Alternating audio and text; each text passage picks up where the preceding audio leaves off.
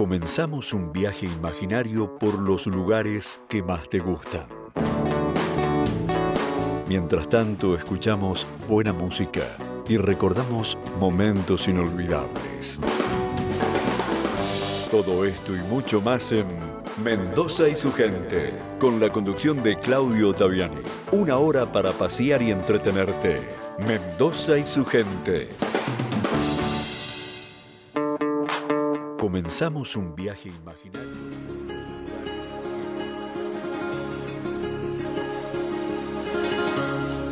Con la gente que me gusta, me dan las caras del alba, compartiendo madrugada, palabras, risas y luna.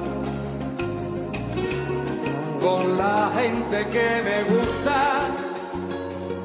paso las noches en vela, deberían ser eternas. Como la lluvia y la sed. Me gusta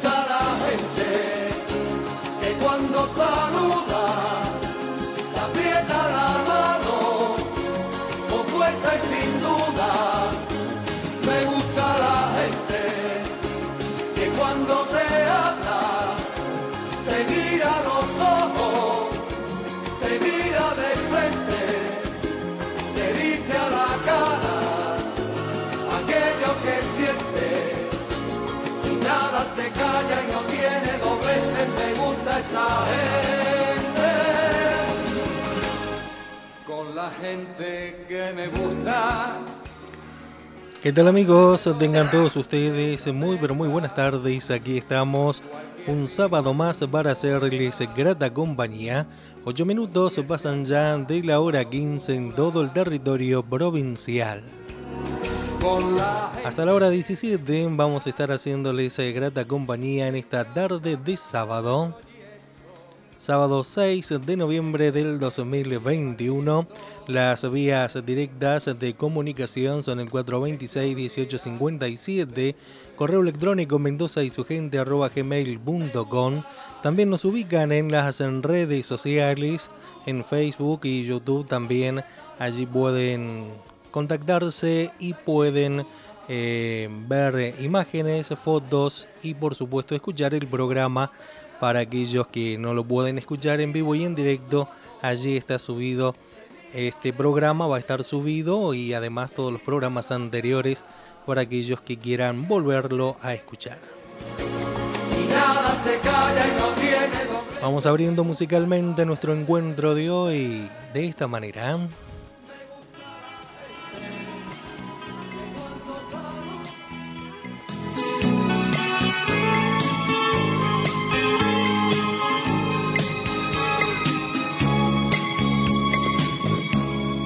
No se da ni cuenta que cuando la miro, por no delatarme, me guardo un suspiro, que mi amor callado se enciende con verla, que diera la vida para poseerla. No se da ni cuenta que brillan mis ojos, que tiemblo a su lado y hasta me sonrojo, que ella es el motivo que a mi amor despierta, que ella es mi delirio y no se da cuenta. Esta cobardía de mi amor por ella hace que la vea igual que a una estrella, tan lejos, tan lejos en la inmensidad, que no espero nunca poderla alcanzar. Esta cobardía de mi amor por ella hace que la vea igual que a una estrella, tan lejos, tan lejos en la inmensidad, que no espero nunca poderla alcanzar.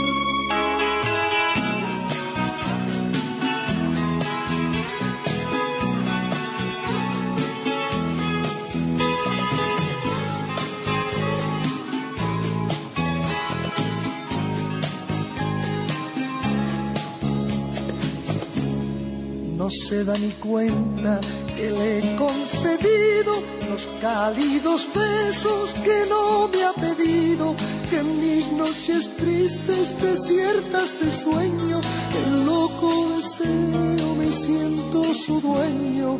No se da ni cuenta que ya la he gozado, que ha sido mía sin haberla amado, es su alma fría la que me atormenta, que ve que me muero y no se da cuenta.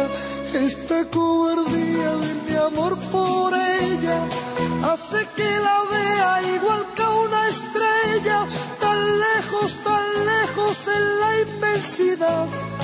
No espero nunca poderla alcanzar. Esta cobardía de mi amor por ella hace que la vea igual que una estrella, tan lejos, tan lejos en la inmensidad, que no espero nunca poderla alcanzar.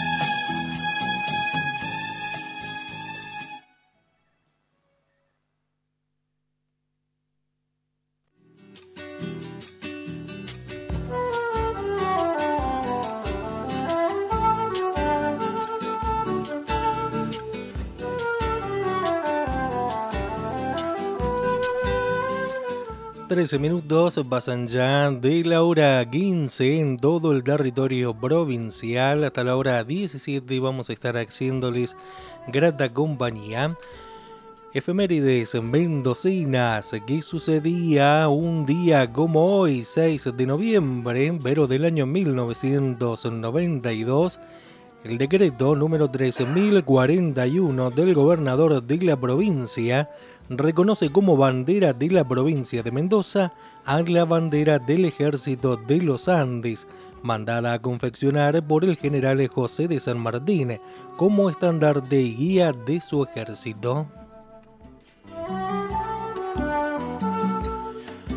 Y llega el momento de viajar imaginariamente por la geografía mendocina. Vamos a visitar Caverna de las Brujas. Aquí está la primera parte de este informe.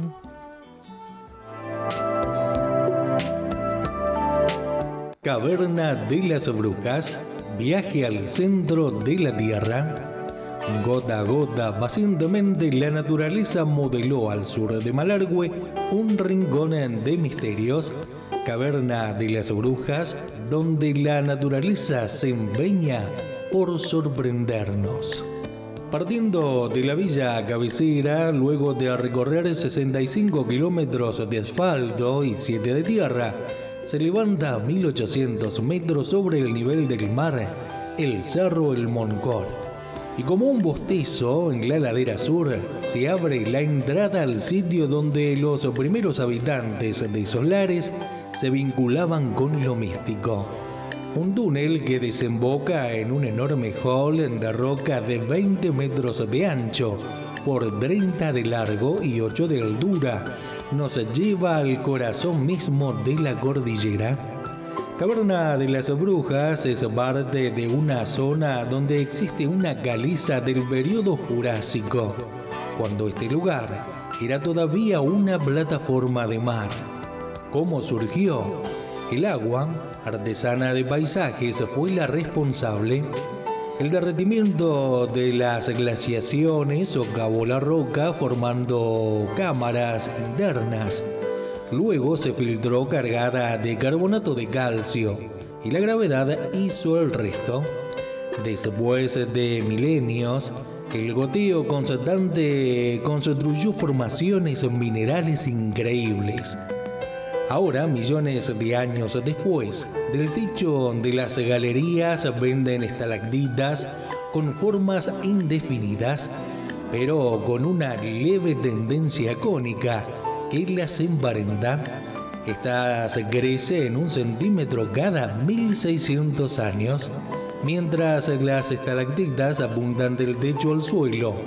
Las estalagmitas están invertidas cuando el espacio del suelo al techo es reducido y se unen, forman majestuosos pilares. Brujas prehistóricas. Sobre el origen de su nombre hay muchas versiones. Puede ser que los primeros colonos europeos la hayan bautizado así, buscando misteriosas sombras que en las noches se veían fulgurar en el interior de la cueva explicación que no disipó a las brujas, aun cuando comprobaron que eran de los indígenas de la zona. La leyenda dice que solo los hechiceros behuenches, llamados machis, podían recluirse en las profundidades de la cavidad. Ahí encendían fogatas. Aún hay rastros en las paredes y techos para cumplir con sus funciones mágicas.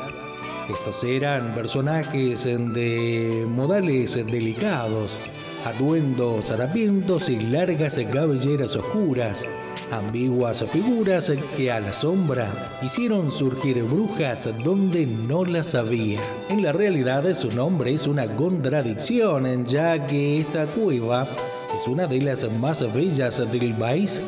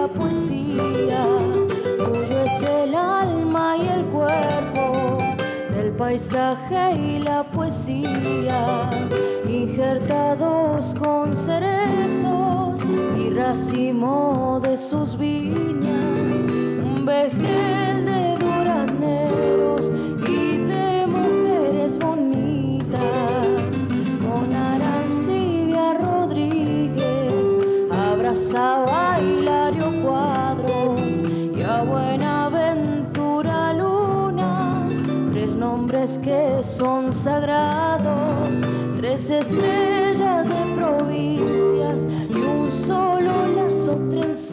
pa' llenar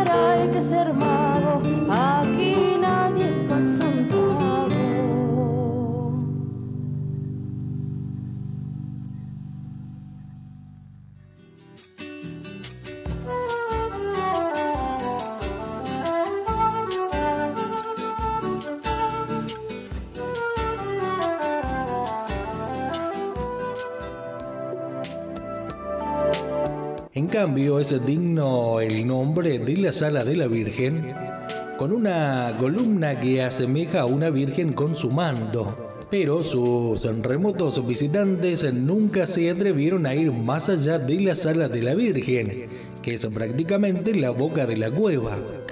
Los interiores permanecieron inexplorados hasta mitad de nuestro siglo. Recién en 1954, un grupo de mineros se aventuró en las galerías y llegaron hasta la estalagmita gigante, unos 159 metros desde la boca de acceso. En los últimos 30 años, diferentes expediciones exploraron los tres niveles, superior, medio e inferior, descubriendo túneles, galerías, pozos de un laberinto de piedras. En los últimos 30 años, diferentes expediciones exploraron los tres niveles, superior, medio e inferior, descubriendo túneles, galerías y pozos de un laberinto de piedra de casi 5.000 metros de largo.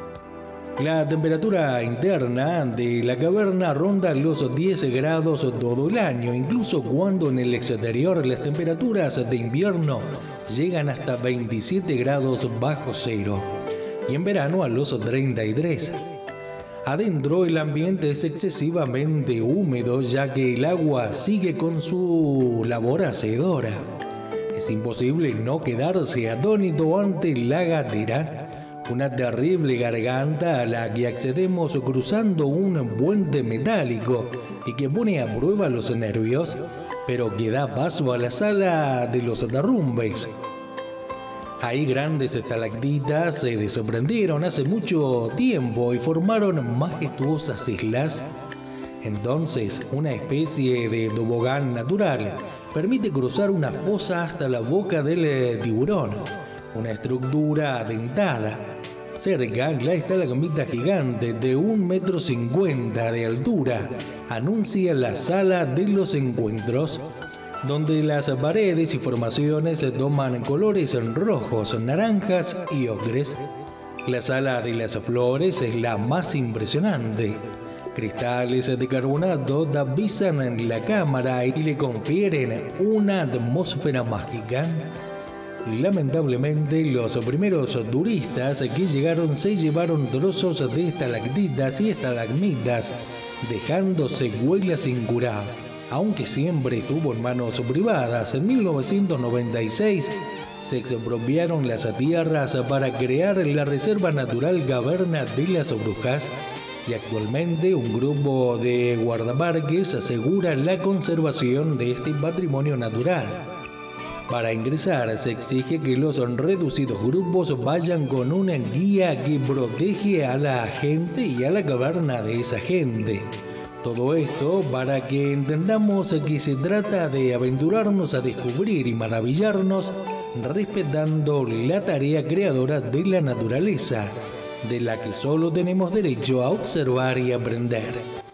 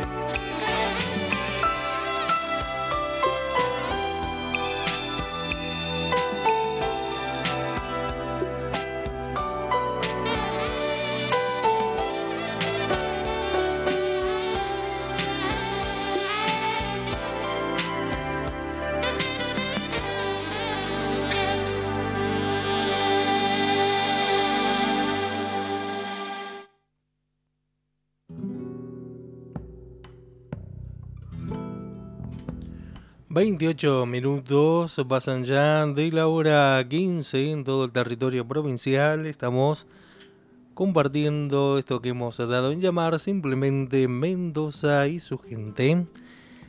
El pasado día 28 de octubre se conmemoró un aniversario más del fallecimiento de don Santiago Bertis, este intérprete, eh, guitarrista, eh, y cultor de nuestra música folclórica. Eh, a los 96 años, en el año 2015, fallecía don Santiago Vertis, una de las piezas fundamentales de nuestro folclore cuyano. A continuación vamos a difundir este informe que habla un poco sobre la vida y obra de don Santiago Vertis.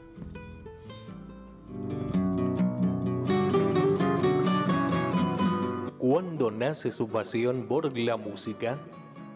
Bueno, nace de muy niño. Mi madre y mi padre tocaban la guitarra y desde muy niño empecé con la guitarra como una diversión. Cuando en 1940 llegó la LB6, Radio Espléndida Mendoza, formamos con Martín Ochoa, con el dúo Verdis Ochoa. Estuvimos un par de años hasta que inauguró Radio Aconcagua. Allí fuimos muy vives, yo 20 años, Ochoa 18 años, como músicos estables de la emisora a formar el conjunto Aconcagua. Éramos cuatro guitarras y nos pagaban por mes para acompañar a todos los cantores que venían de Buenos Aires y a los de acá. En esa época llegó Antonio Dormo y luego se fue a San Juan con la tropilla de Huachipampa de Radio Aconcagua lo llamaron para hacer unas audiciones como solista. Allí agrandamos el grupo integrando a Tito Francia y formamos un quinteto de guitarras.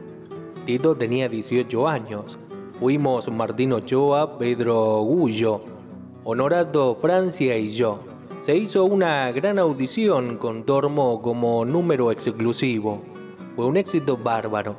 Venía gente de todos lados a escucharlo. En esa época, con Francia, con Ochoa, empecé a agarrar más vuelo en la guitarra. Empecé a estudiar música y nos hicimos profesionales. ¿Cómo era la formación del conjunto? ¿Usted qué guitarra tocaba? Era primera guitarra, Tito segunda y Ochoa la octava. Todos tocábamos bien, Tito era el que tocaba más moderno.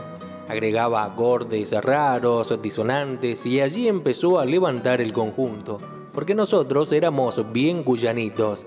En las introducciones, tono y dominante, y por ahí poníamos algún otro acorde. Cuando entró Tito Francia, se consolidó el cuarteto Aconcagua, con el cual tocamos muchos años, hasta que nos fuimos a Buenos Aires con Tormo.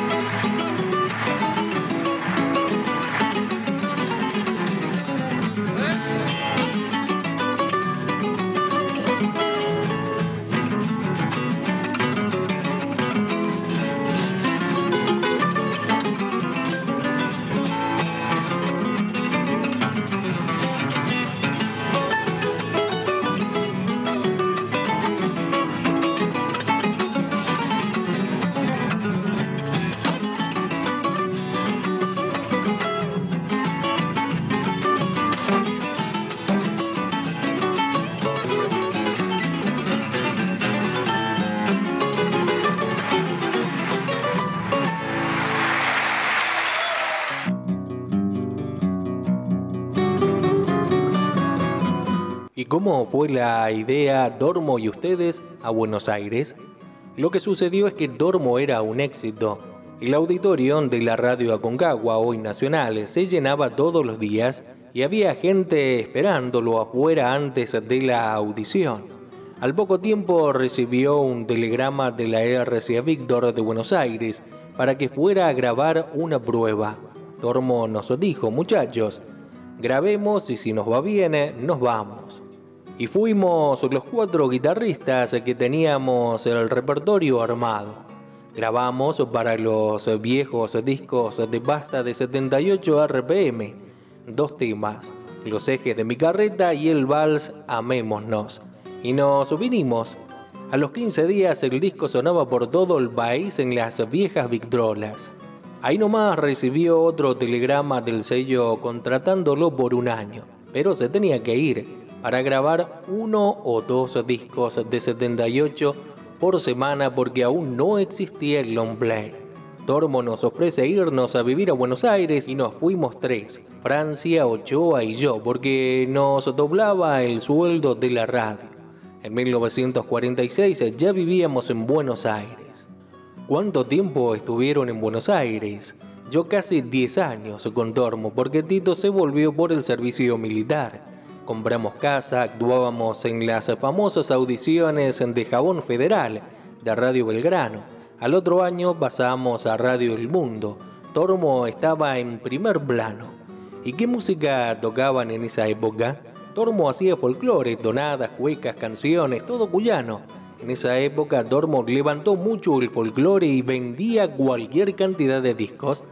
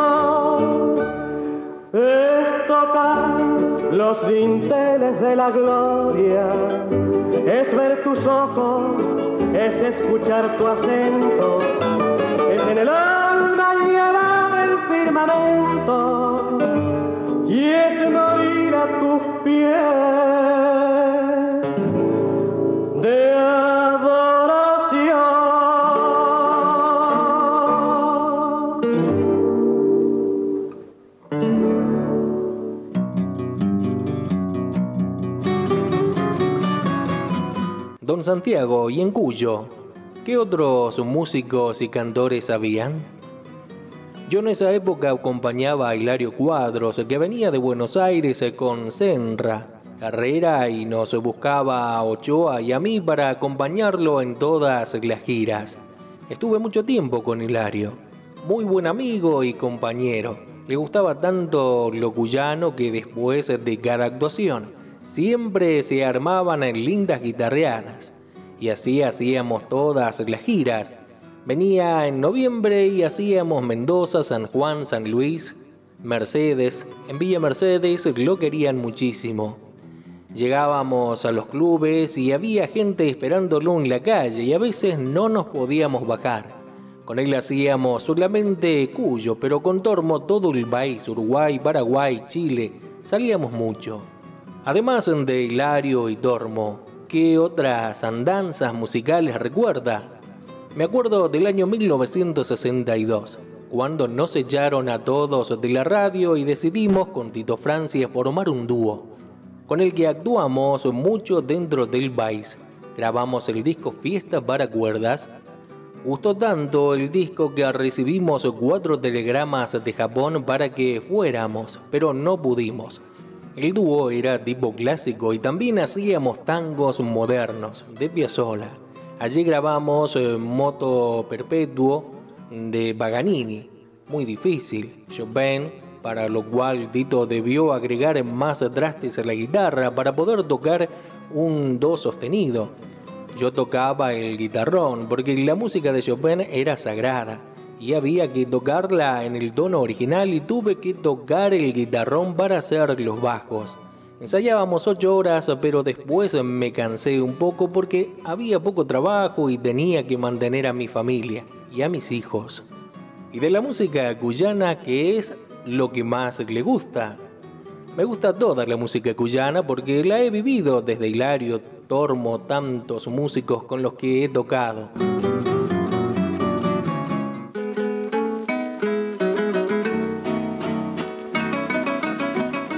Papa Don Brisoli, bailarín y buen cantor, argentino servicial, gauchito gobernador.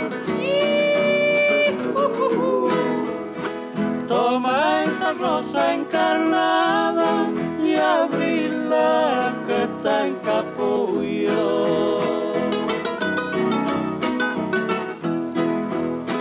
Toma esta rosa encarnada y abrirla que está en Ay,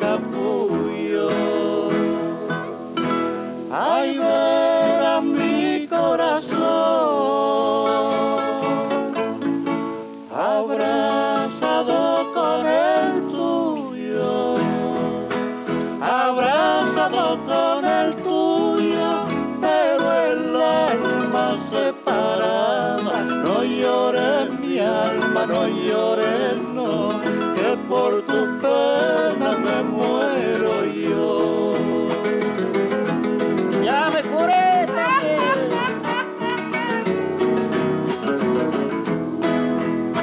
la rosa que tú me diste en prueba de nuestro amor. La rosa que tú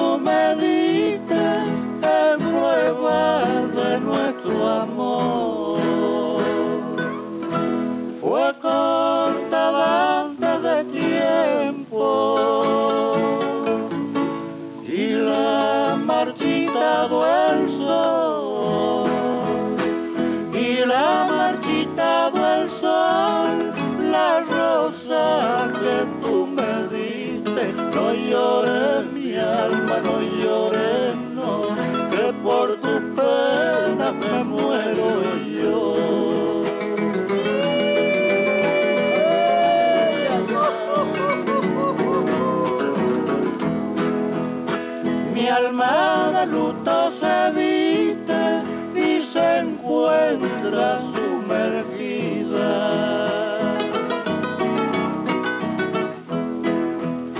Mi alma de luto se viste y se encuentra sumergida.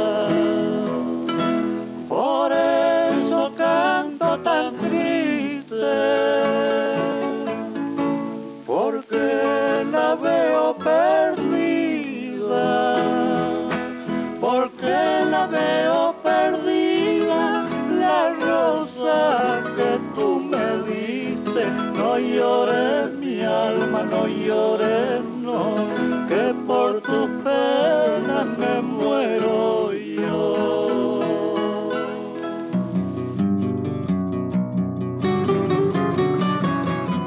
Con Palorma teníamos una audición llamada De Bata en Quincha, que duró un año. Yo tocaba requinto cuyano. Caballero hacía segunda guitarra, Palorma el guitarrón y cantaba. Qué lindo sonaba. Qué músico, Palorma. Hacía todos los arreglos. Después vino el dúo con Tito Francia y luego me retiré. Pero empezó también su etapa como constructor de instrumentos. En realidad empecé con la construcción de guitarras, también hice muchos requintos, especialmente el cuyano, de 12 cuerdas, octavadas.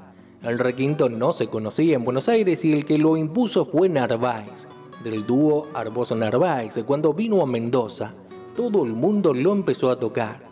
El requinto cuyano lo tocaba Hilario con las cuerdas dobles en unísono, pero Narváez las octavó y fue otra cosa, otro sonido, parece que tocaban dos guitarras y cómo era el grupo característico de las guitarras cuyanas. El estilo cuyano era como Hilario, primera guitarra, segunda guitarra, octava y guitarrón. Después Tito Francia empezó a trabajar a tres voces, cuatro voces, más moderno. Palorma hacía primera y segunda guitarra y no le gustaba agregar más cosas, bien cuyanito. Con Palorma yo tocaba requinto octavado y parecían dos voces. La segunda que hacía David Caballero quedaba muy bien, y el guitarrón de Palorma que marcaba los acordes con los bajos. Tocaba lindo y acompañaba muy bien.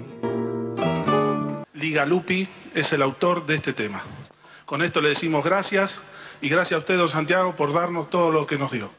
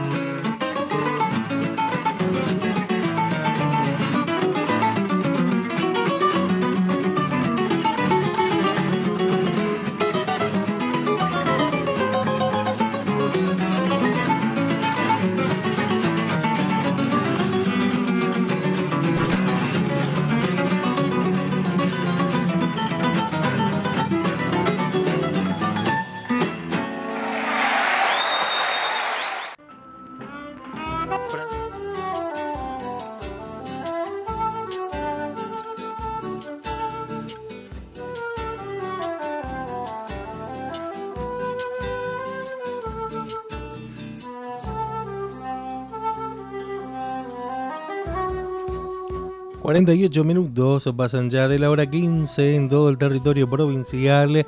Allí estaba el homenaje que le estábamos rindiendo a don Santiago Vertis, quien fuera guitarrista de Antonio Tormo, de Hilario Cuadros y también fue un gran luthier durante muchos años de su vida. Hombre que supo vivir allí en Dorrego, departamento aquí de Guaymallén. El recuerdo y el homenaje para este gran artista de nuestra música folclórica guyana.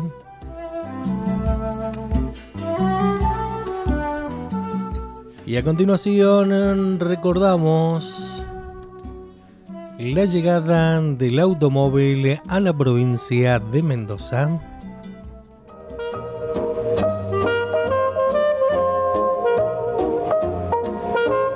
Cuando los automóviles salieron a la calle, el comienzo del embotellamiento, del ruido y del smog en Mendoza tienen fecha enero de 1905, cuando desde un vagón de tren descendieron una gran caja dentro de la cual descansaba el que sería el primer automóvil mendocino. La gente se agolpó curiosa frente a la flamante máquina y a su dueño, Nicolás de la Reta. Todos querían ver el auto en movimiento pero tuvieron que esperar. Había que apretar algunas tuercas, destrabar algunas de las metálicas vísceras. Finalmente, luego de un par de horas, el silencio virgen de ruidos de auto fue roto por garrafeos y toses y luego por un monótono ronroneo. El automóvil estaba en marcha. Quien tuvo el honor de ser el primer mendocino que condujo un automóvil pasó inadvertido por la historia. El coronel Ricardo Day, quien en el preciso instante que pisó el acelerador, cambió en buena medida el curso de la historia provincial. Al poco tiempo, un acaudalado mendocino, don Carlos González, compró su propio auto. Otro siguió su ejemplo y así sucesivamente hasta la actualidad, con las consecuencias que son de dominio real.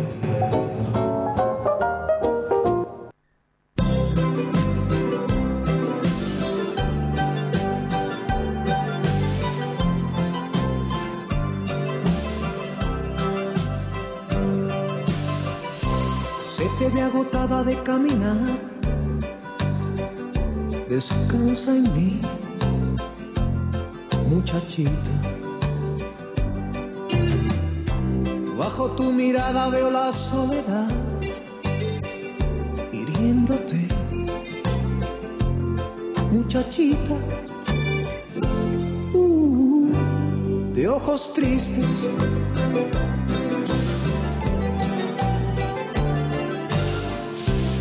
Dime lo que haces lejos de tu hogar. Confía en mí, muchachita. Cuéntame el motivo que te hace escapar. Lo entenderé, muchachita. Uh, de ojos tristes. Desahógate en mis brazos y haz que salga la tristeza que hay en ti. Bebe un poco de mi vino, siéntate junto a mi hoguera y sonríe nuevamente para mí, muchachita.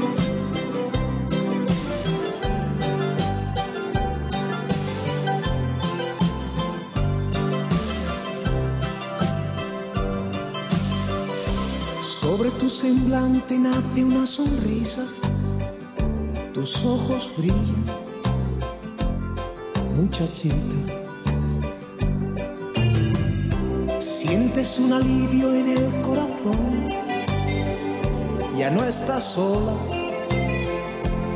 muchachita. Uh, ojos tristes. Háblame de tu pasado,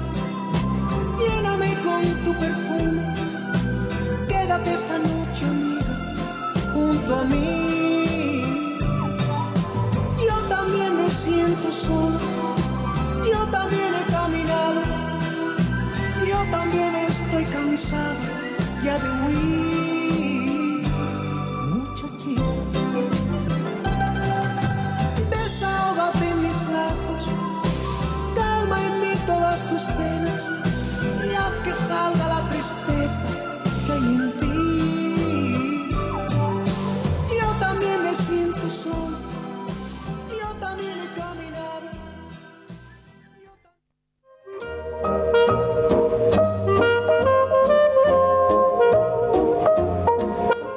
Poco fue creciendo el número de automóviles, el ruido y el humo. Por aquellos años, un automóvil marca Fiat que alcanzaba la velocidad de 50 kilómetros por hora se podía adquirir en la empresa Juan Giotti y compañía por 3.600 pesos.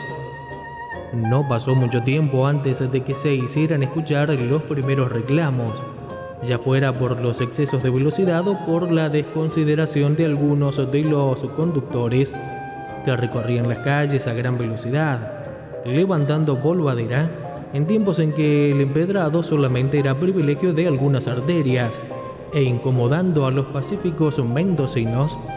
Los Andes el 11 de mayo de 1910 se hacía cargo del problema.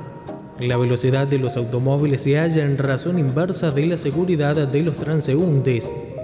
Una advertencia que no ha perdido vigencia y que lamentablemente ha sido ignorada por muchos. El cruce de la cordillera en automóvil. A finales de enero de 1905 se realizó el primer cruce de la cordillera en automóvil. Un uruguayo, Pedro Rocinol, emprendió la difícil empresa a bordo de un Oldsmobile, vehículo indicado para circular en una ciudad, pero no para enfrentar las dificultades de un accidentado camino de montaña. Rocinol llegó hasta Puente del Inca y de allí tomó por los caracoles donde tuvo que sortear muchos obstáculos, incluida una copiosa nevada que lo sorprendió en Juncalillo. Pero lo logró. Varios días después de su partida llegó un telegrama desde Chile en el que a Rocinol daba cuenta del éxito de su travesía.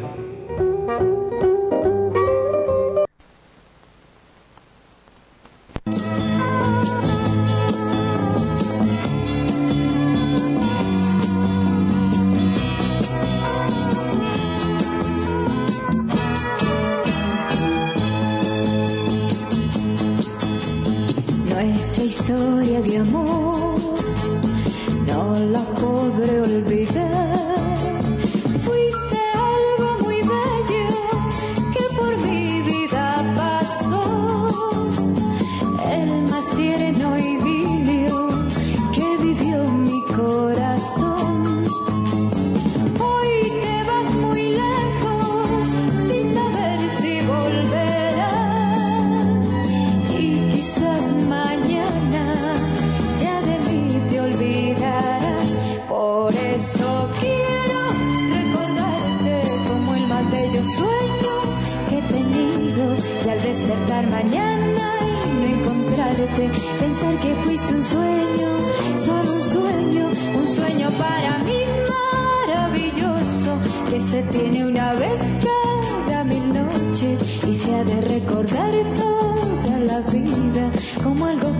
Que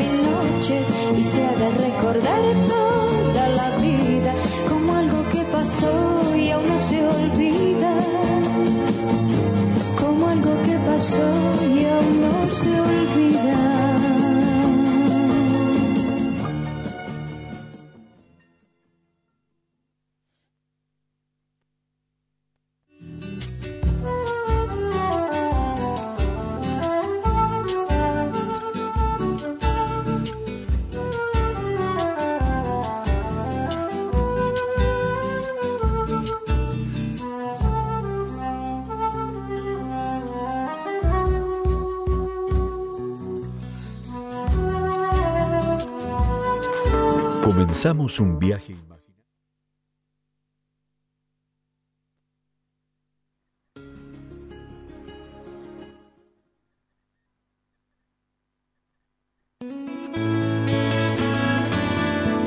Estamos en la radio acompañándote a transitar una nueva hora.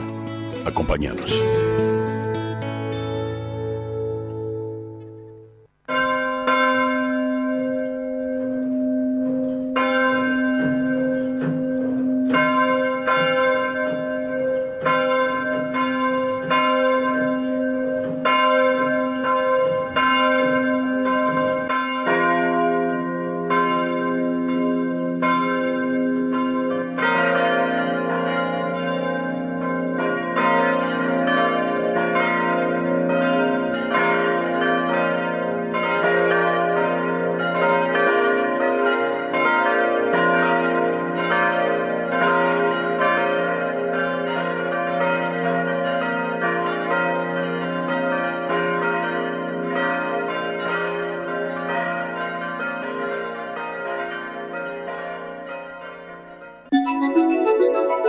Radio Murialdo le informa la hora y los datos del tiempo.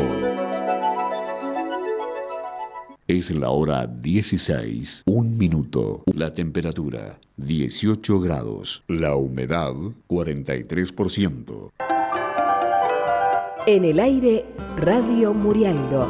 LRJ 212. Amplitud modulada. 1290 kHz.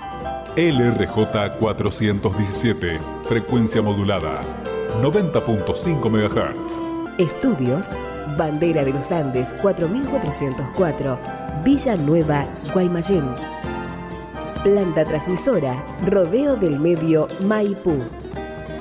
90.5 MHz, frecuencia modulada. La consulta, San Carlos. Teléfono 0261 426 1857. Correo electrónico mensajes arroba radiomurialdo.com.ar Página web www.radiomurialdo.com.ar Desde Mendoza, Argentina, para todo el mundo. Radio Murialdo. Día a día, hacemos juntos Radio Murialdo. Compartimos la buena noticia, orando y aprendiendo de la luz que nos da cada programa. Radio Murialdo.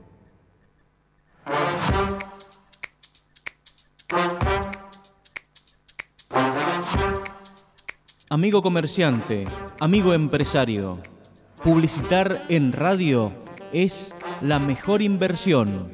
Tenemos un plan a su medida. Publicidad en Radio Murialdo. Llámenos 261 608 4471. Departamento de Publicidad de Radio Murialdo. Vení a descubrir otro sol. Venite a San Carlos.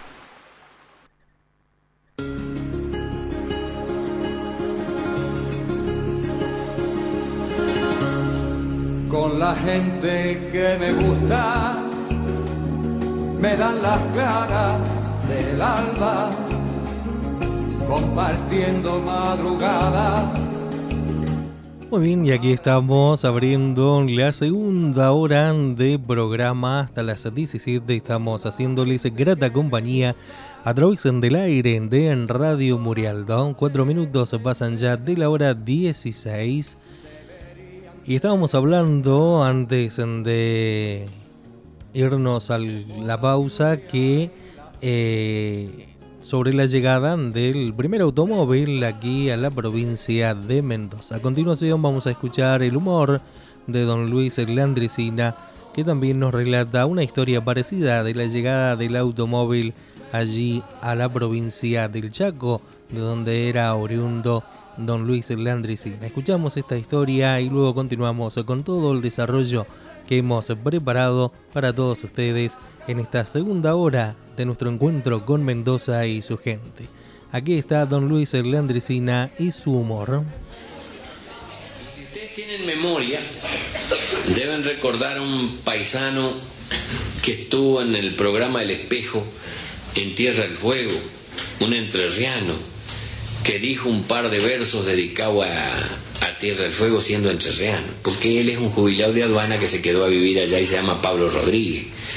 Y como es acerenciado a los, a los versos, a, a las coplas improvisadas, medio repentistas, le dedicó dos o tres temas hacia Tierra del Fuego. Y en el programa de Canal 13 apareció. Estaba solito en el medio del viento con un micrófono, un hombre de pelo negro y barba blanca, barba de perita. Que como es mi amigo, yo le pregunté, "Che, Pablo, ¿cómo es eso que tenés pelo negro, negro y barba blanca? Ah, dice, porque yo he hecho trabajar más la mandíbula que los sesos, hermano. Y el Pablo me ha contado este cuento que para mí es una maravilla porque no es un cuento sino algo que pasó y me dijo él, contalo nomás hermano, contalo con lujo de detalle y no te achiqué y nombrarlos con apellido y todo porque esto pasó. Y dice que ocurrió en Colón, provincia de Entre Ríos, hace más de 60 años, cuando llegaron los primeros Forte acá al país. Y cuando llegó el primer Forte a esa zona de Entre Ríos. Esto se dice muy sencillamente, pero yo quisiera que ustedes se metan en la piel de las personas y de los animales de aquel entonces que por primera vez escuchaban un sonido que no provenía de la naturaleza. Motor explosión. Le digo porque era, según los que vivieron esa etapa, dice que era terrible los sustos que se pegaban, no solo los animales, sino la gente. Los chicos dicen que debajo de la cama no querían salir. Los pájaros de las pajareras se reventaban contra los alambrados de la pajarera. Las vacas escondían la leche. Los perros, que ahora en cualquier chacra te salen y te ladran y te mastican la goma, de adentro del galpón. Tomás que van a salir si no sabía lo que era. Además hay una cosa que les quiero recordar, no había camino, había huella de carro, no había vialidad. Ellos andaban por las huellas de los carros. Era una cosa que venía en una forma de araña, metiendo un ruido y una cosa. Así que los volvía loco a todos y avisaban. Cuando venía, los fachelos eran los que habían comprado el auto. Familia de origen italiano. Entonces ellos pegaban el grito. ¡Viene el auto de los fachelos! El auto de los bachelos, avisarle de imaginar todos los bachelos, encerrar las vacas, mandar los pollos para el fondo, guardar con los perros, avisarle a los chicos, avisarle a Galanza que está viniendo el auto de los bachelos, mandar los caballos para el otro lado que después no quieren volver, el auto de los bachelos, está viniendo el auto de los bachelos, avisarle a mi mujer, guarda con las gallinas, encerrar las gallinas, que viene el los bachelos, y así todos los datos. El auto de los bachelos, para colmo, entre ríos puro cuchilla, así que dice que aparecía en el filo de la cuchilla el auto y se perdía y volvía a aparecer. Y eso hacía más fantasmagórica la cosa. Y los martiarenas lo tenían acá, los fachelos. Porque culpa el auto de los fachelos, cuatro que le habían abandonado el nido a 15 días de haber. Y yo no sé si ustedes sabrán, pero la cloaca necesita 21 días estar empollando para que le nazcan los pollos. A los 15 días el pollo ya está formado en el huevo. Si la gallina se levanta y se va, El pollo muere en la presa de nacer porque le faltan seis días de calor febril de su madre, como apagar la incubadora. Y eso es lo que le pasó a los a los martiarenas culpa de los fachelos. Cuatro nidos a 22 huevos por nido eran 88 huevos, no le servían ni para pollo ni para huevo. Y un día que se escucha el motor clarito y pega el grito, papá, papá, el auto los fachelos, el auto los fachelos. Y el viejo Martiarena no se aguantó más. Como buen vasco casó la 16 de dos caños y se puso entre el horno y la horqueta el paraíso y se afirmó como para revolearle la capota de dos chumas. Y estaba esperando, decir, cada vez más fuerte el ruido y no aparecía el auto de los fachelos. Y no apareció nunca el auto de los fachelos porque no era el auto de los fachelos. El ruido del motor era un, un, avión, un piper del Aeroclub de Paraná que iba para Gualeguaychú. Y este no había visto nunca avión y quedó pasmado. Y le pegó el grito a la mujer, ¡Vieja, vieja, vení corriendo! ¡Sonaron los fachelos, se les voló el auto!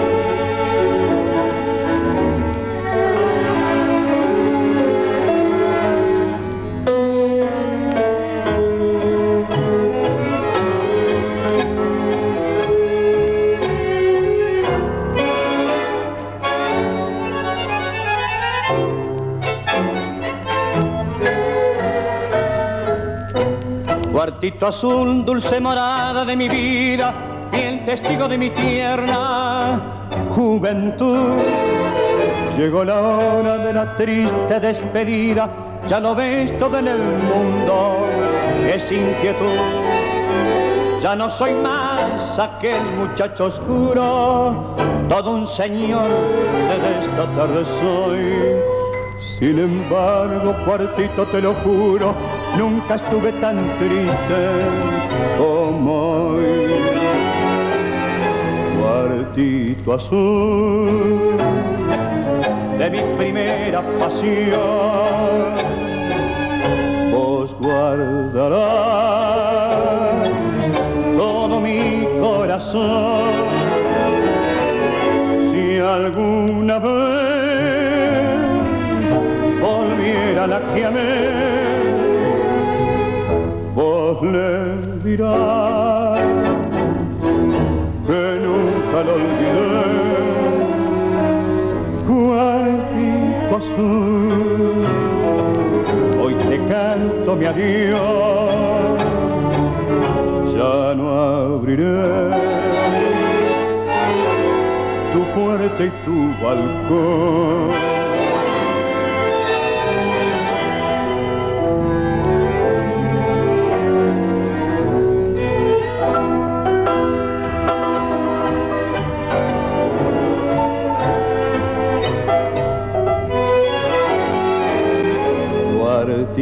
Azul de mi primera pasión, vos guardarás todo mi corazón. Si alguna vez volviera la que amé, vos le dirás que nunca lo olvidé. Cuartito azul, hoy te canto mi adiós, ya no abriré.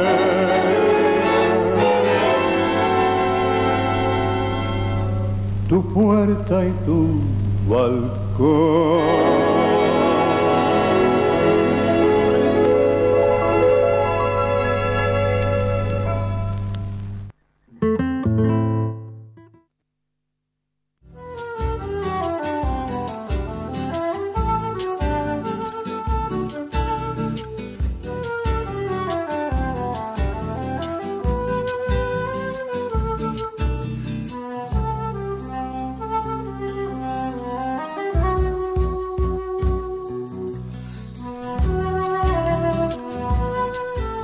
Allí estaban la música con Ángel Vargas interpretando Guardito Azul.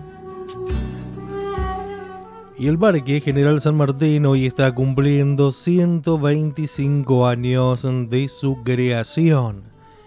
La fascinante historia de un ícono de Mendoza. Un 6 de noviembre del año 1896 se dictó la Ley 19 que estableció la creación del Parque del Oeste, promovido por el histórico Emilio Civit. Con el correr de los años se transformó junto al espíritu de la ciudad y hoy cumple 125 años como el conjunto patrimonial de máxima importancia en la historia de la provincia. Mendoza se viste de gala este fin de semana para celebrar los 125 años del Parque General San Martín, uno de los patrimonios más importantes de la historia de la provincia y sin dudas el paseo por excelencia de todos los mendocinos.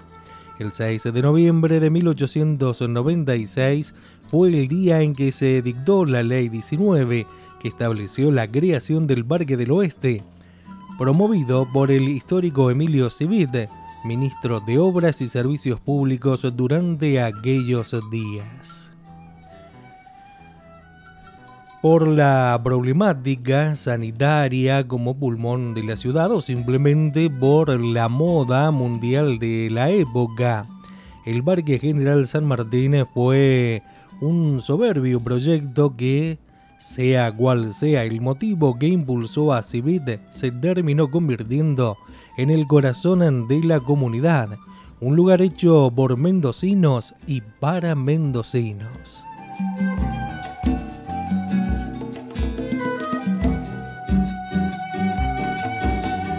Pero hicieron falta décadas y generaciones para que la sociedad tomara el imponente oasis artificial como parte de su vida en el medio. Contiendas políticas, diferencias entre las clases, inversiones millonarias y cientos de mendocinos entregados a la obra, el parque fue una cosa soñada. Civiti quería hacer una obra que trascendiera en el tiempo para la prosperidad asegura Jorge Ricardo Bond, reconocido arquitecto especialista en patrimonio e investigador. En un principio, el Parque del Oeste iba a ser el primer country de Mendoza alrededor del lago. Habían 80 predios loteados que iban a ser vendidos para que la gente viva allí, relató Bonte. Silvia Cervini, arquitecta e investigadora del CONICET, referente en el tema, también describió que en los primeros años fue un parque de la oligarquía de la clase alta. Los sectores populares no podían llegar hasta allí. Compartimos la música y luego seguimos hablando un poco sobre la historia del Parque General San Martín, ya que hoy está cumpliendo 125 años.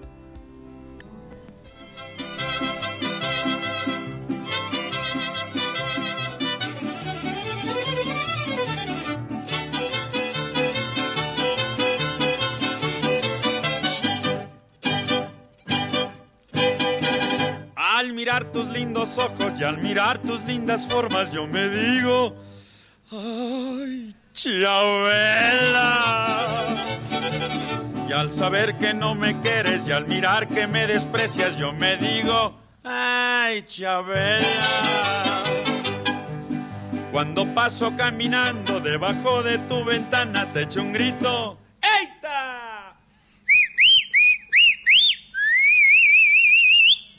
Chabela. Más después sale tu hermano y tu mamá y tu papá y me dicen, ¡ay, Chabela!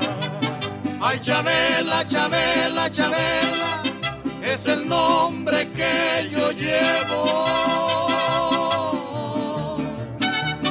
En mis días y en mis noches, si me duermo y me despierto y en mis sueños te contemplo y te digo, Ay, Chabela. Esa es mi Chabelita.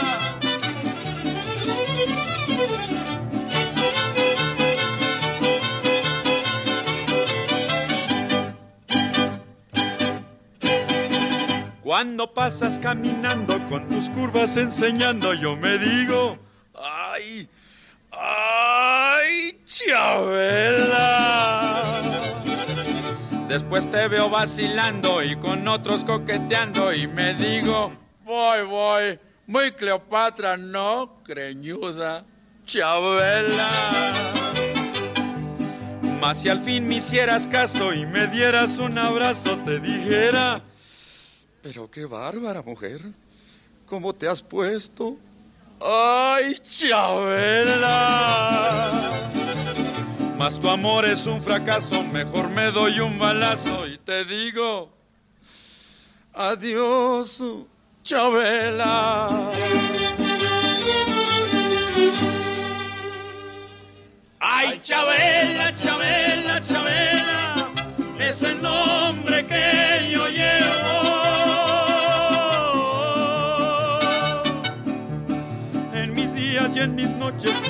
y me despierto y en mis sueños te contemplo y te digo, ay, Chabela.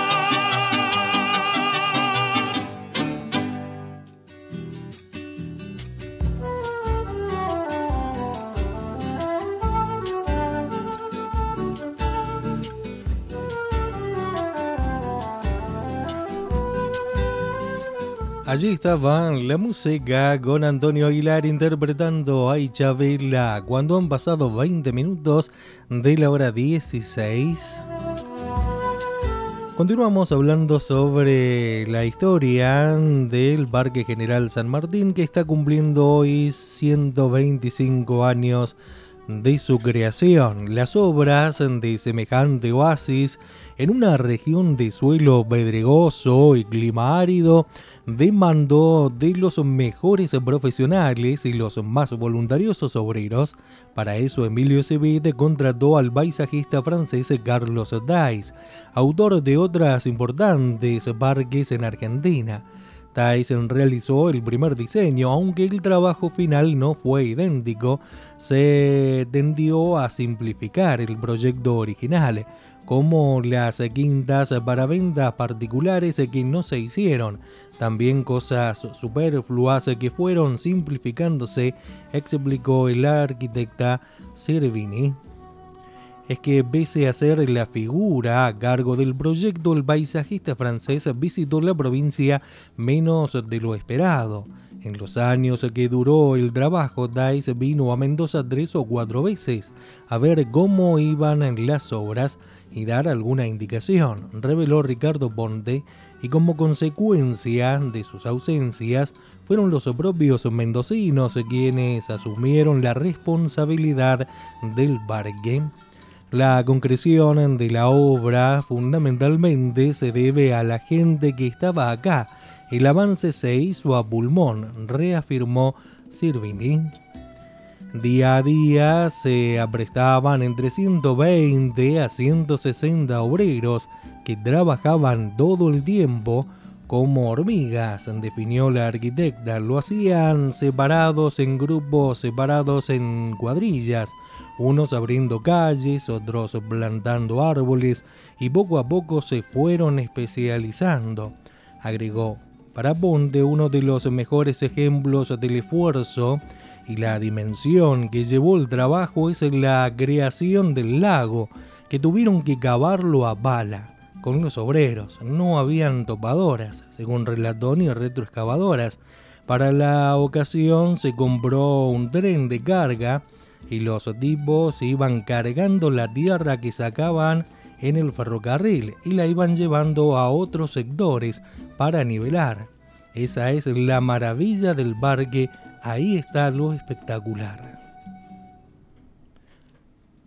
Compartimos nuevamente la música, llega Aldo Monjes con Buenos Días, Amor.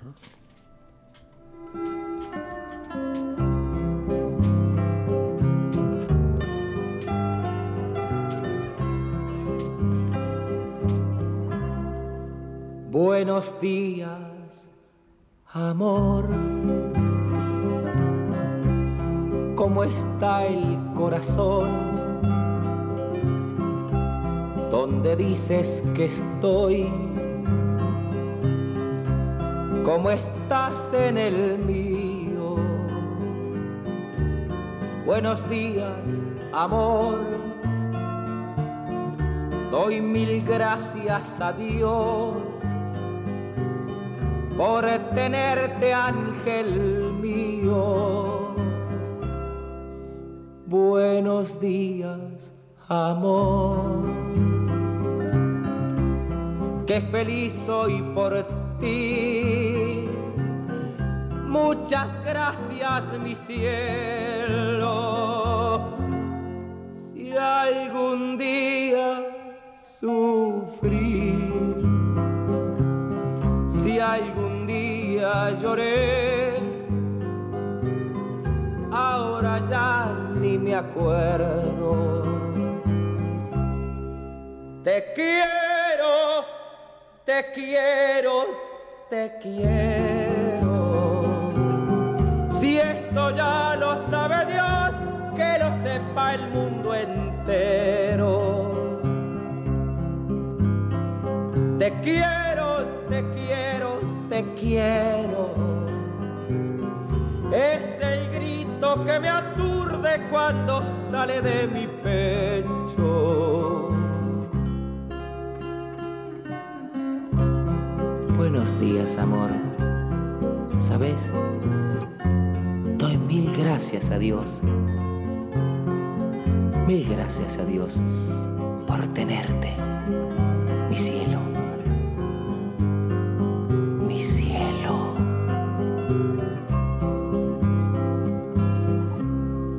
Te quiero, te quiero, te quiero.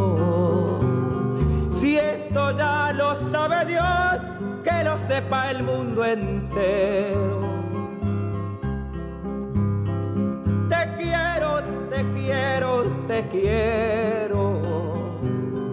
Es el grito que me aturde cuando sale de mi pecho. Buenos días, amor. Qué feliz soy por ti. Muchas gracias, mi cielo. Si algún día sufrí, si algún día lloré, ahora ya ni me acuerdo.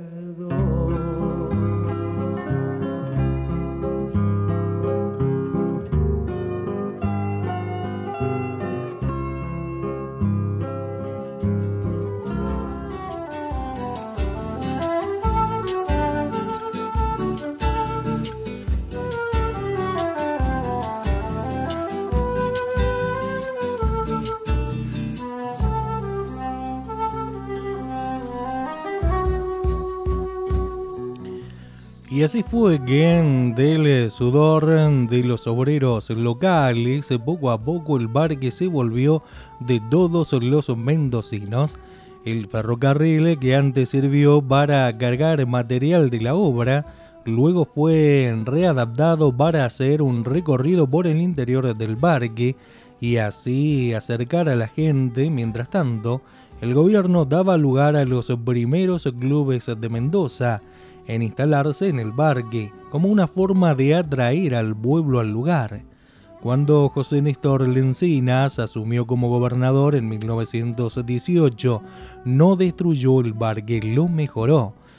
Él eh, crea el Rosedal, que era un recorrido para los que no tenían carruaje, narró Bonte, hasta que entre 1937 y 1940 se sacaron las balaustradas que daban hacia Boulogne-sur-Mer, quedando solo los majestuosos portones traídos desde Glasgow, Escocia. El espacio verde en las ciudades es vital. Las vuelve ciudades más habitables, más sanas, mejoró la vida y la calidad ambiental de toda la sociedad, expresó Silvia Sirvini, Con el correr del tiempo, el oasis se fue mudando a medida que también lo hacía la ciudad y su gente, y así lo hizo hasta alcanzar las 394 hectáreas de parque, con innumerables emblemas culturales, históricos, sociales, artísticos y deportivos. Los bordones, los caballos de Marley, las fuentes de los continentes, el Rosedal, el lago, el Estadio Mundialista Malvinas Argentinas, el Teatro Griego Frank Romero Day, el Cerro de la Gloria, el Exológico, el edificio de Playas Serranas, el Hogar Escuela Eva Perón, la Universidad Nacional de Cuyo, los clubes y entidades deportivas, todos ellos en conjunto, son en el presente el corazón de una ciudad y su comunidad.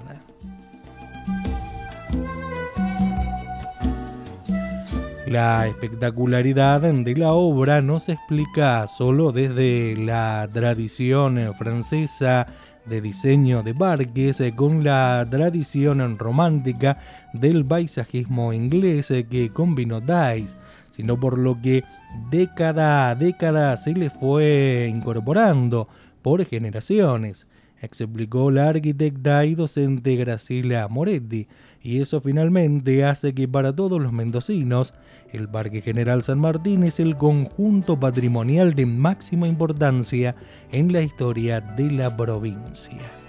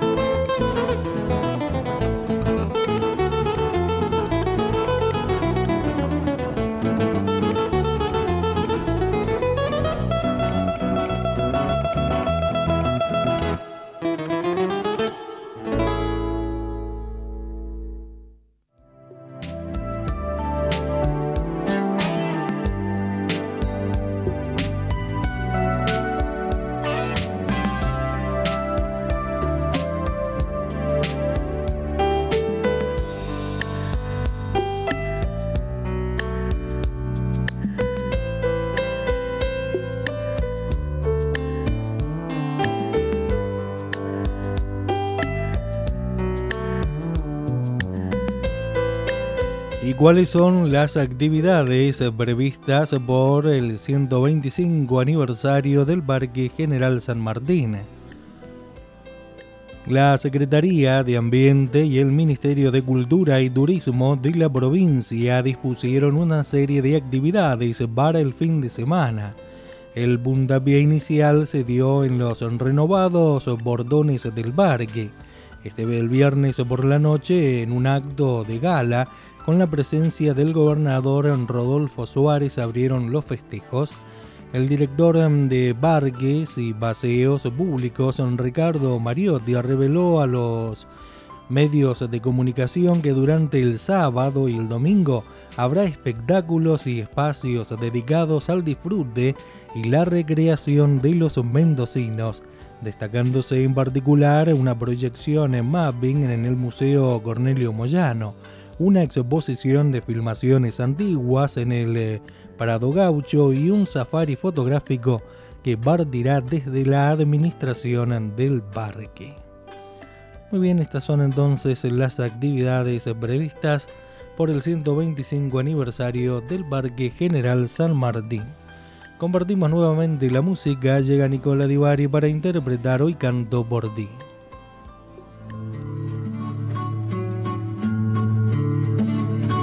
Hoy tomo la guitarra y toco por ti.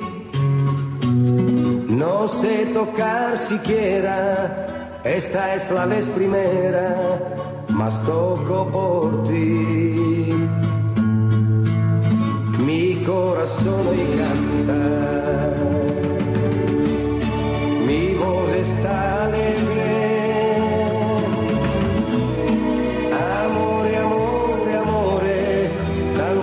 Solo sé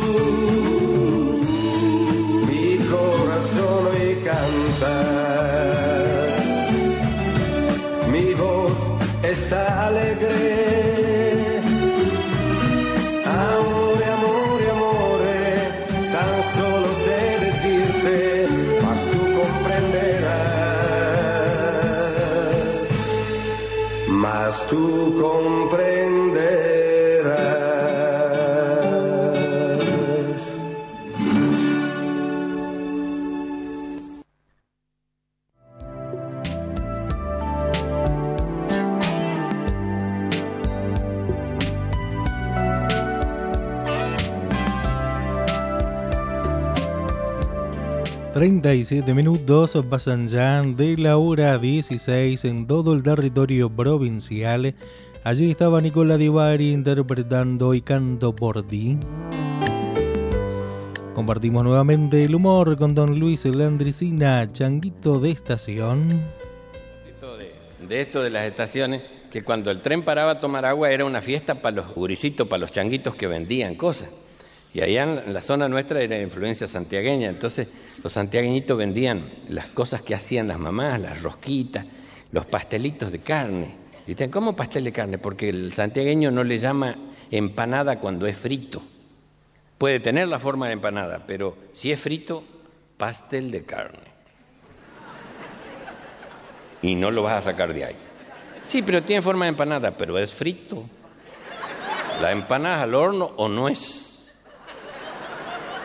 Y andaba un changuito, esto hace muchos años, con el canastito que le ponían alambrado de atrapa que no le afanen los otros changuitos. Tapado con un trapito blanco, inmaculado. Pastel de carne, pastel de carne, pastel de carne. Una señora que se ve que era, que era, vi- viajaba y era una señora mm, de muy buena posición, se verá que era de acá de la capital. Le dio pena verlo al changuito ahí de alpargatitas vendiendo y quiso ser solidaria con él. Pibe, querido, vení. ¿Qué vendes, tesoro? Pastel de carne vendo. ¿Y cuántos pasteles de carne tenés? Levanta el trapito, el changuito. y- Doce tengo. Bueno, le dice ella, pasé una obra de bien. Te compro los doce. Ajá, ¿y después qué vendo?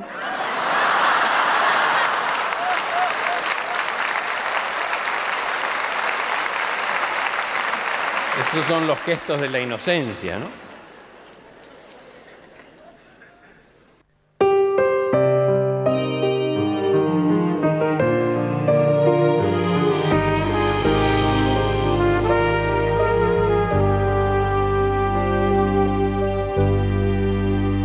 Procuro olvidarte, siguiendo la ruta de un pájaro herido. Procuro alejarme aquellos lugares donde nos quisimos. Me enredo en amores, sin ganas ni fuerzas por ver si te olvido. Y llega la noche y de nuevo comprendo que te necesito. Procuro olvidarte, haciendo en el día mil cosas distintas. Procuro olvidarte, pisando y contando las hojas caídas. Procuro cansarme, llegar a la noche apenas sin vida. Y al ver nuestra casa tan sola y callada, no sé, no sé lo que haría.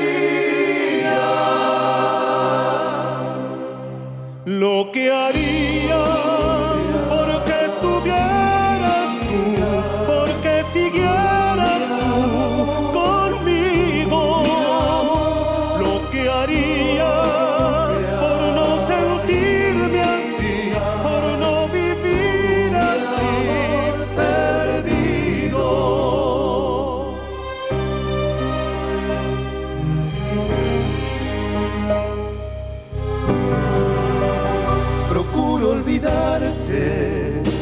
haciendo en el día mil cosas distintas.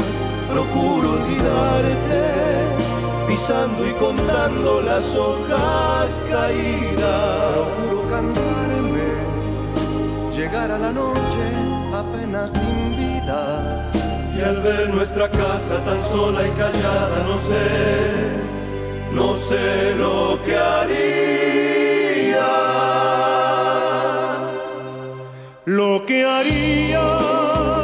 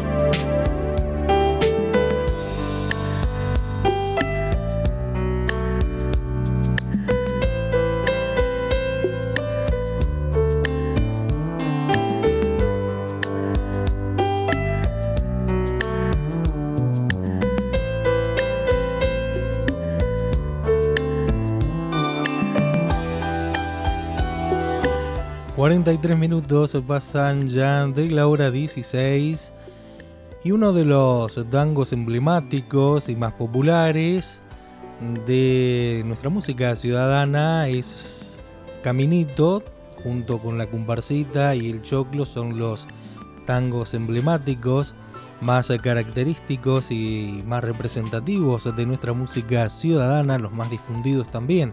A continuación entonces vamos a recordar la historia y los orígenes del tango Caminito.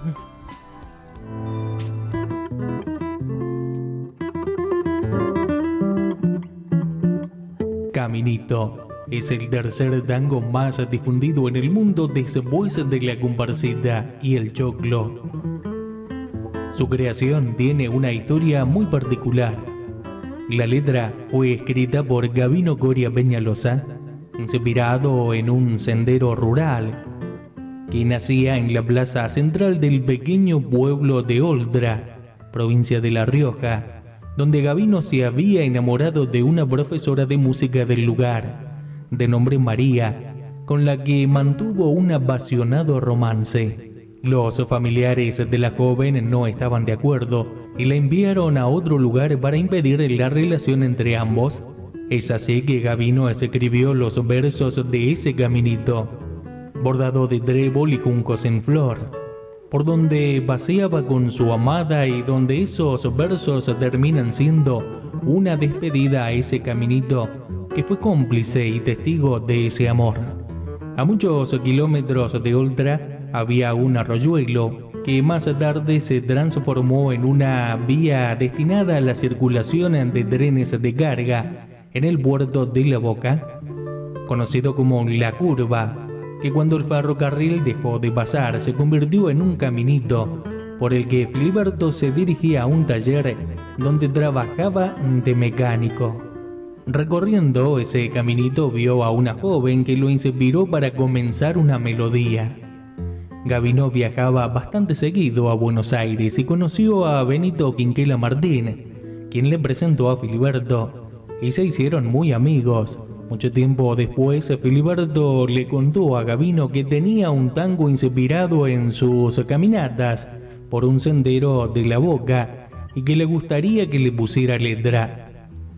Gavino le contestó que tenía unos versos inspirados en un amor de Oltra y se los recita.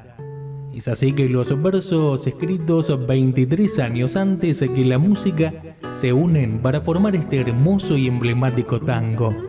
Caminito que el tiempo ha borrado, que juntos un día nos viste pasar.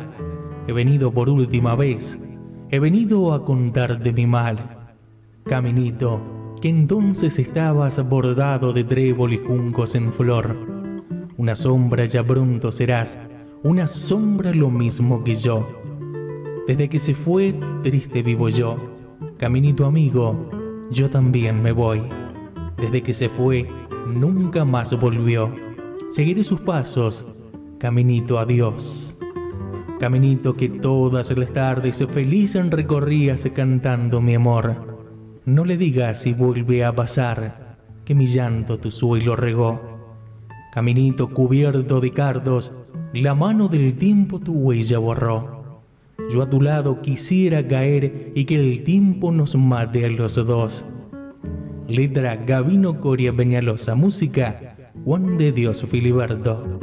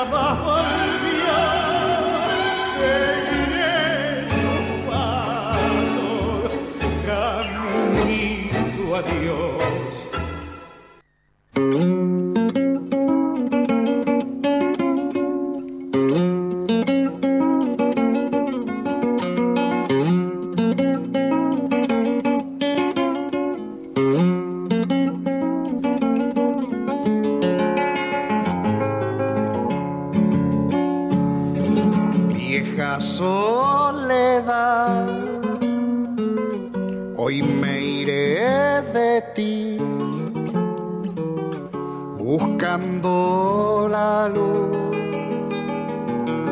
de un amanecer. Cuando llegue el alba, viviré, viviré. Noche adentro irá, vencida de amor tristeza gris de mi corazón. Cuando llegue el alba, viviré, viviré a un costado del olvido, mis sueños madurarán. Yeah.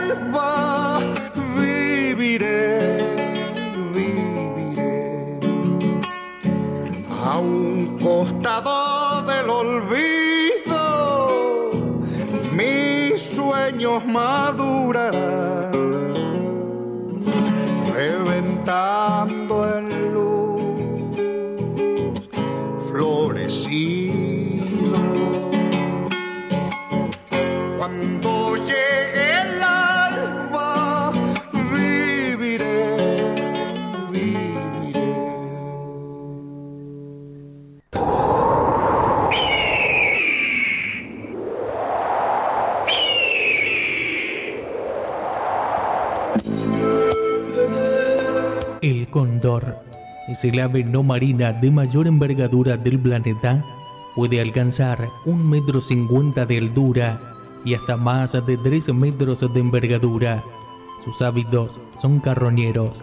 Vive hasta los 5.000 metros en la montaña y es una de las aves más longevas, pudiendo alcanzar la edad de 50 años. Es símbolo nacional de Bolivia, Chile, Colombia, Ecuador y Perú y ocupa un importante rol en el folclore, la mitología y en los gredos andinos. La palabra es una derivación del quichua kuntur. En Mapundungún se lo nombra manque. Es considerado patrimonio cultural y natural de Sudamérica. Está mm, profundamente ligado a la historia de Mendoza. En nuestros sitios de identidad ocupa un papel fundamental. Por eso, el cóndor de la avenida de acceso, el cóndor de los portones del parque y el cóndor del monumento al ejército de los Andes en el Cerro de la Gloria. En muchos lugares de nuestra provincia hay observatorios. Uno de los más frecuentados es Quebrada de los Cóndores, en el camino de la carrera, donde usando mansos caballos se puede llegar al pie del cordón del Plata a los 4.000 metros de altura, donde los cóndores se hacen ver cerca, muy cerca del asombro. Desde la epopeya sanmartiniana se lo ligó con el eh, concepto de libertad. Está reflejado este espíritu en la obra Nido de Cóndores de Olegario Víctor Andrade. El cóndor lo miró, voló delante a la cresta más alta, repitiendo con estridente grito, Este es el grande. Y San Martín, oyendo cual si fuera el presagio de la historia, dijo a su vez, Mirad, esa es mi gloria.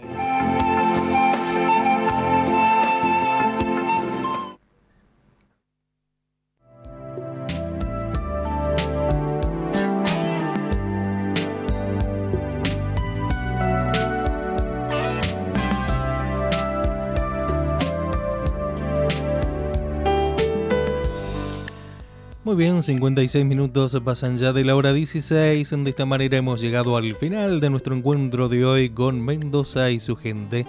Queda hecha la invitación a las 15 el próximo sábado para un nuevo encuentro con Mendoza y su gente. Que tengan todos ustedes un lindo fin de semana, que lo disfruten en familia. Nos despedimos con Jesse y Joy interpretando Corre Corazón. Hasta el próximo sábado, si Dios así lo quiere. Muchísimas gracias por su atención.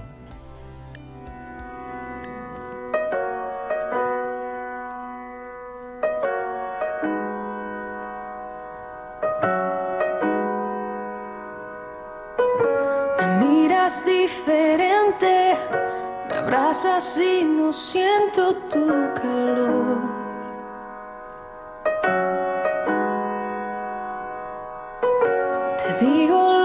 Siento, me interrumpes y terminas la oración. Siempre tienes la razón. Tú, el libreto de siempre tan predecible, ya, ya me lo sé. Así que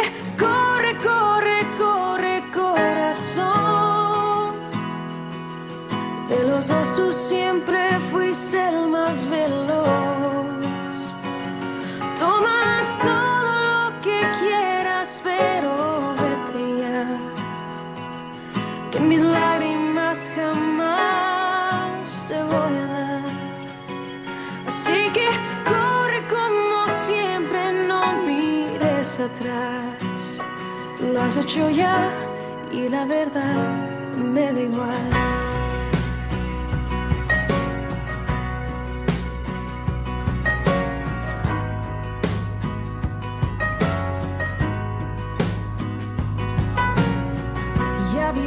sinner y con mucha pena te digo.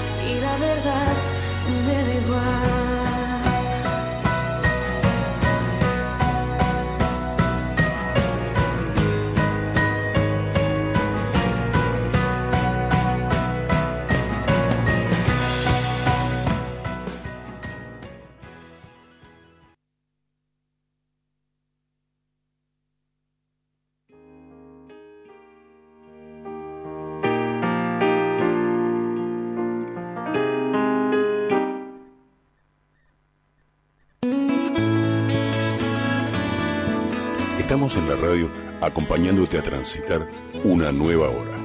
Acompáñanos.